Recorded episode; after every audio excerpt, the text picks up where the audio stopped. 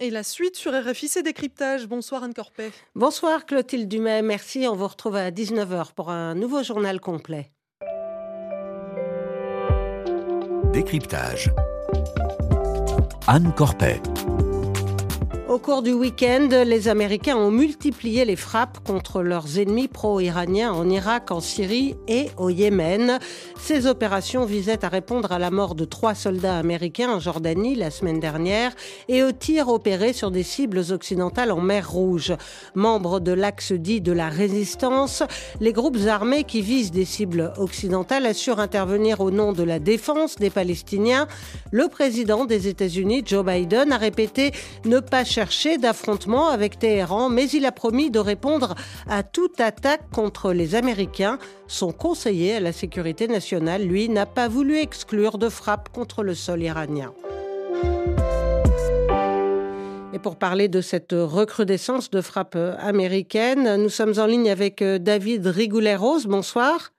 Bonsoir. Vous êtes rédacteur en chef de la revue Orient Stratégique, chercheur à l'Institut français d'analyse stratégique et chercheur associé à l'IRIS. Merci d'être avec nous. Nous sommes aussi en ligne avec vous, Martin Quincet. Bonsoir.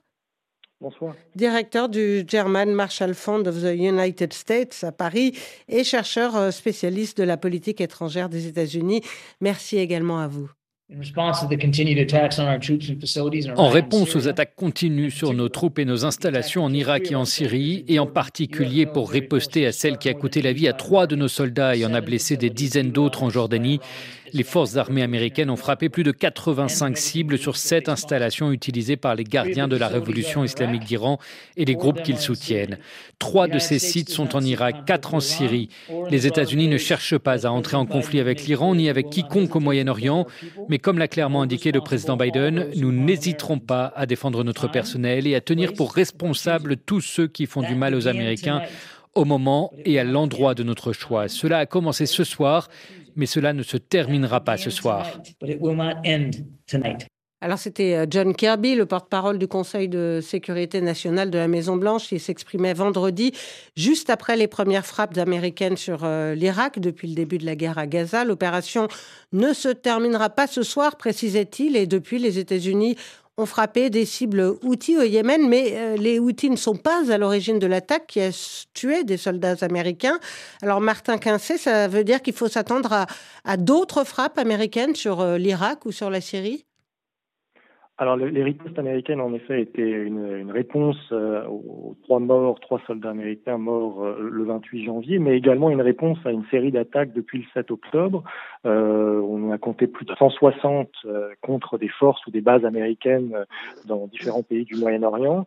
Et pour l'administration Biden, il y a donc une, une, pression de plus en plus forte de, de montrer qu'il est temps de, de, de, frapper les différents acteurs qui attaquent les États-Unis, tout en déclarant et, en calibrant ces, ripostes pour ne pas déclencher une confrontation directe avec, euh, avec l'Iran. Donc on peut imaginer que les frappes euh, continuent, mais toujours avec cette forme de, ligne rouge qui euh, est de ne, pas créer une escalade directe avec Téhéran. Est-ce qu'on peut parler, David Rigolet-Rose, pour l'instant, de, de riposte mesurée des Américains? Ah oui, effectivement, c'est très calibré pour l'instant. D'abord, ça a été annoncé. Euh, et, effectivement, c'est euh, proportionné, euh, calibré, paramétré, parce qu'il y a le refus d'une logique d'escalade, mais en, même temps, il faut restaurer une forme de dissuasion. On voit bien, c'est ce qui explique, parce que le, le, les trois morts américains, c'est considéré quand même comme le dépassement d'une ligne rouge. Et il fallait que le message soit, martelé. il l'a été, et manifestement, il le sera en plusieurs étapes. Il faut rappeler qu'il y a eu une conférence de presse de le jeudi 1er février, euh, dans laquelle il était assez explicite. Il, avait dit, euh, le secrétaire à la défense américain, nous ferons tout le nécessaire pour protéger nos troupes, mais que le moment était dangereux pour le Moyen-Orient euh, parce qu'en réalité, ils essaient de, contenir un, élargissement du conflit qui a commencé euh, à Gaza, mais les Américains n'ont pas l'intention de ne pas prendre les mesures qui s'imposent pour défendre leurs intérêts, leurs troupes, euh, et par conséquent, ça justifiera à chaque fois une réplique, ce qui est le cas. Alors même si concernant les outils, c'est un autre théâtre, mais en réalité, tous ces théâtres sont articulés les uns aux autres. Euh, ils sont pas dissociables, même si les modalités et les attendus euh, ne sont pas identiques. Vous voulez dire que, tous ces groupes de l'axe dit de la résistance, les Houthis, les milices pro-iraniennes en, Irak, voire le, Hezbollah au Liban, agissent de, de manière coordonnée, David Rigoleros? Ah, il y a une coordination de toute façon, oui. Euh, ils se réfèrent d'ailleurs explicitement les uns et les autres à euh, justement l'axe de, de la Mukawama, c'est-à-dire de la dite résistance à Israël. Euh, c'est de la part des Houthis depuis le 19 novembre, c'est explicite. C'est en soutien justement au Hamas et aux Palestiniens.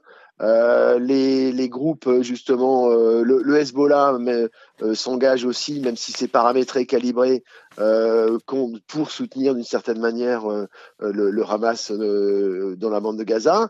Et les groupes pro-iraniens sont là aussi. Donc c'est une manière de, d'encercler pour affaiblir justement la puissance opérationnelle militaire israélienne euh, et, et d'indisposer évidemment euh, ses principaux soutiens, au premier rang desquels les États-Unis.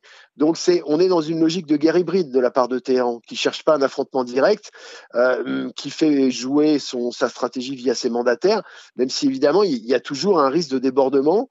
Euh, et la mort des soldats américains, c'est un élément justement euh, dangereux dans cette configuration. Martin Quincé, vous le rappeliez tout à l'heure, euh, les Américains stationnés en Irak et en Syrie ont subi euh, plus de 160 attaques hein, depuis le début de la guerre à, Gaza.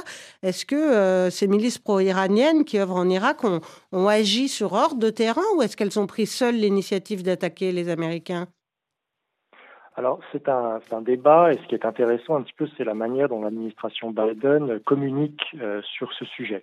D'un côté on sait évidemment que ces, différentes milices euh, euh, ne peuvent agir que grâce au soutien de Téhéran, un soutien financier capacitaire. Néanmoins l'administration a, laissé entendre qu'il aurait pu agir de, manière un peu solitaire, que, que l'attaque notamment qui a fait les trois morts aurait sur surpris même euh, Téhéran et qu'il ne fallait pas forcément voir la main iranienne derrière chaque attaque.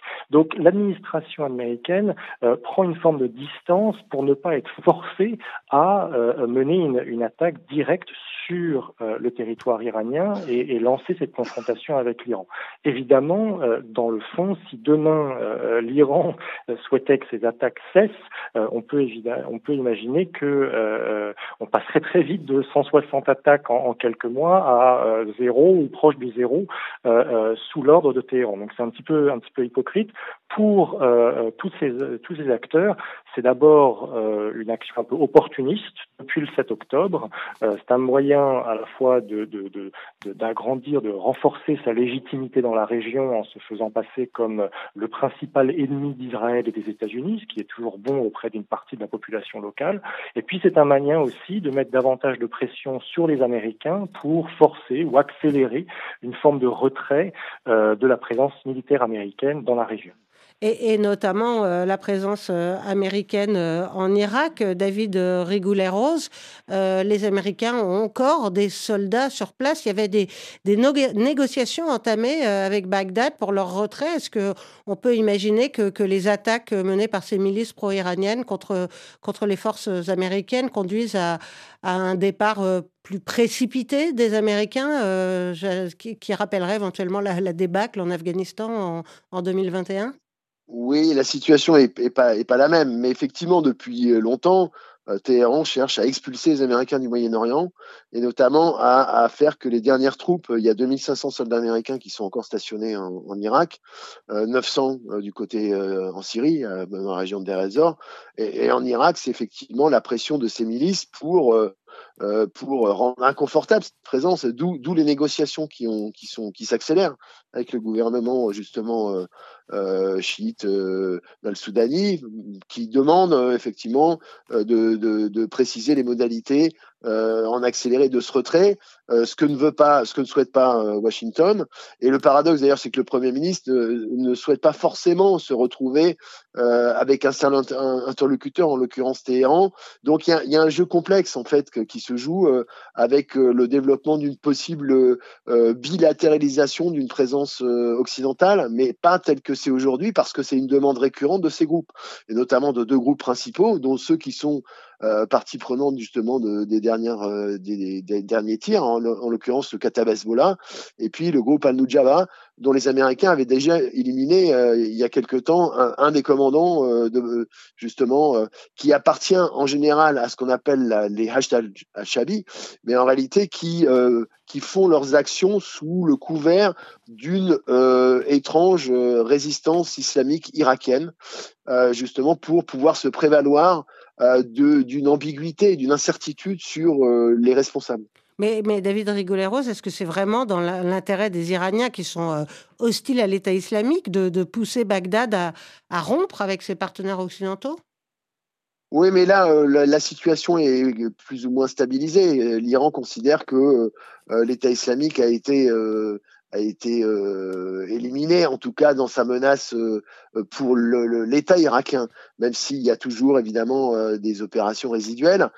Et, en l'occurrence, ici ironiquement, il faut rappeler que la guerre contre Daesh avait été menée conjointement, hein, d'ailleurs, avec les Iraniens, notamment ces milices pro-iraniennes. Oui, qui étaient alliés des Américains.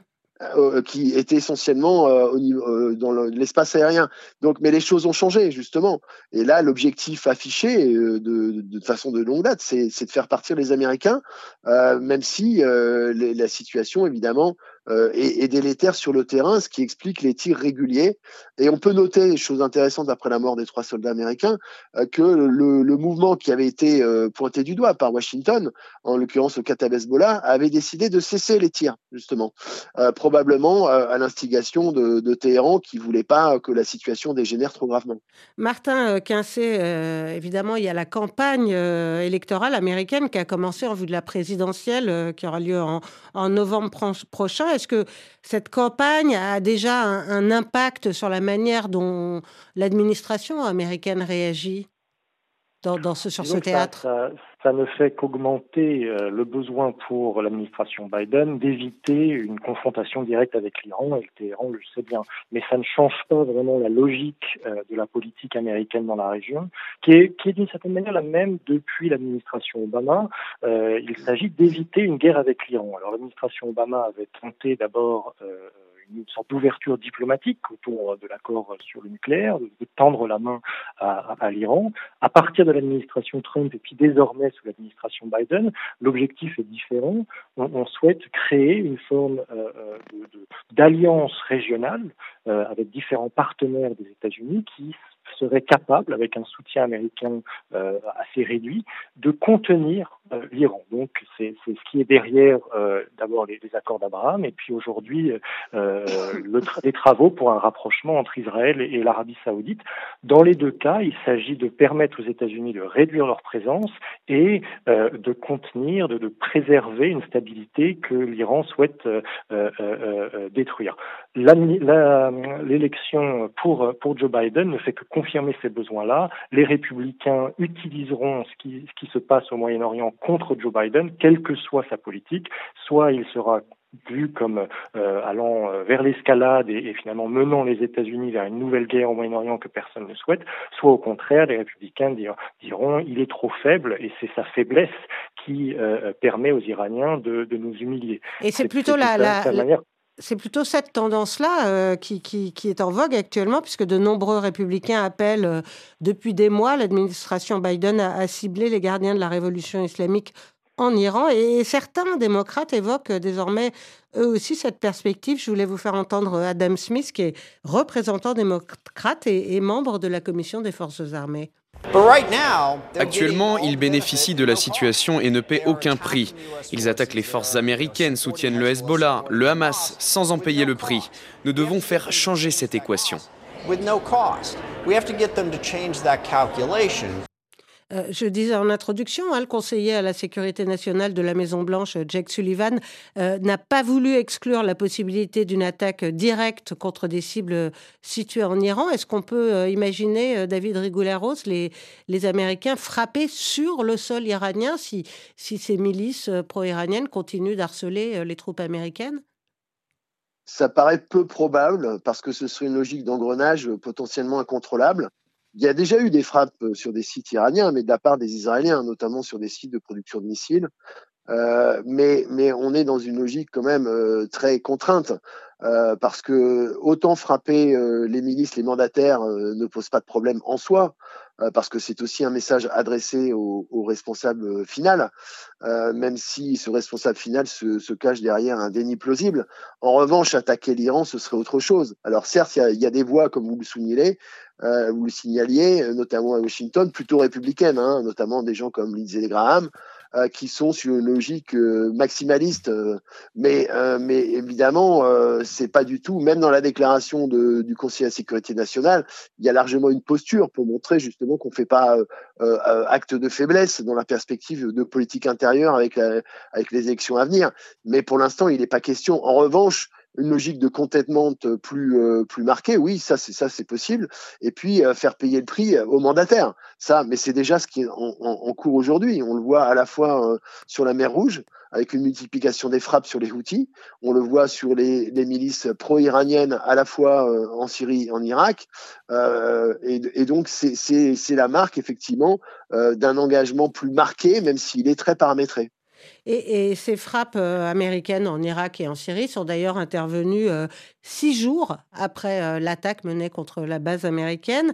Martin Quincé, pourquoi ce laps de temps? Est-ce que, comme je l'ai lu en préparant cette émission, c'était pour justement permettre aux Iraniens présents de, se replier et, d'éviter cette dangereuse escalade qu'évoquait David Rigouleros alors l'administration américaine a, totalement nié le fait qu'il y ait eu une sorte de coordination avec euh, l'Iran euh, en prévision des, en amont des frappes. Néanmoins, il est évident qu'il s'agit de prendre le temps pour bien calibrer les cibles et faire en sorte que ce soit donc dans exactement l'équilibre entre euh, la punition et éviter l'escalade. Mais je pense que l'administration Biden est également consciente que ces frappes ne permettent pas de dissuader l'Iran ou ses proxys de continuer à frapper les, bases des soldats américains. Il y a également une sorte d'aveu d'impuissance. Euh, euh, les outils qui font, font, fait face à des frappes euh, massives de, l'Arabie saoudite depuis euh, dix ans sont toujours capables d'agir aujourd'hui et de frapper les vaisseaux qui passent en, mer Rouge. De la même manière, les proxys en Irak de l'Iran ne vont pas s'arrêter d'agir parce qu'il y a eu quelques frappes ce week-end. les frappes, d'une certaine manière, c'est le maximum que les États-Unis peuvent faire dans ce contexte, tout en sachant que ça ne suffira absolument pas. Et, les États-Unis, d'ailleurs, assurent avoir prévenu euh, Bagdad avant de frapper vendredi, mais euh, les autorités irakiennes démentent. Euh, elles ont même fustigé avec vigueur, vigueur pardon, les, raids américains. Qui, qui faut-il croire, David Rigoulet-Rose? Oui, mais ça, ce sont des effets de posture, des éléments de langage. Évidemment, le gouvernement irakien ne peut pas euh, admettre qu'il y ait une, ce qu'il appelle une violation de, de sa souveraineté. Et, et donc, euh, il a stigmatisé l'opération en question, mais il a été prévenu, euh, évidemment. Il a été prévenu justement pour, pour éviter que la, la situation s'enflamme de manière euh, incontrôlée. Euh, ce qu'on peut noter quand même, c'est que concernant les, en termes de dissuasion, la situation est pas tout à fait la même effectivement sur les, avec les frappes en Irak euh, notamment et pour les. Une, dans une conférence de presse, le président Joe Biden a, une question sur les Houthis. On lui a demandé si ça allait dissuader. Il avait répondu non, mais les frappes continueront. C'était, c'est plutôt une logique d'attrition capacitaire en fait qui est recherchée pour les Houthis pour essayer de, de parvenir à un, une stabilisation de, de, la sécurité du trafic. En revanche, pour ce qui est des, milices pro-iraniennes, c'est plutôt un message euh, et non pas une logique d'attrition capacitaire. C'est plutôt un message effectivement euh, politico-militaire adressé euh, à Téhéran euh, par rapport euh, à leur, à leur, leur velléité de, de, frapper les, bases américaines. Et pour conclure très rapidement, parce qu'il nous reste que quelques secondes, Anthony Blinken est dans la région, il tente d'obtenir un, cessez-le-feu dans la guerre à Gaza. David Rigou est-ce qu'un cessez-le-feu, euh, pour l'instant refusé hein, par euh, Benjamin Netanyahou, entraînerait nécessairement l'arrêt des, frappes des, des proxys iraniens? Ah oui, c'est ce qui est dit officiellement par les outils, notamment. Mais là, en l'occurrence, l'objectif, c'est pas, c'est une trêve, c'est pas un cessez-le-feu, parce que de toute façon, le cessez-le-feu euh, permanent réclamé par le Hamas est refusé par principe par Israël. Merci. Donc l'enjeu, Merci beaucoup, David Rigoulet-Rose, euh, chercheur à l'Institut français d'analyse stratégique, et Martin Quincé, directeur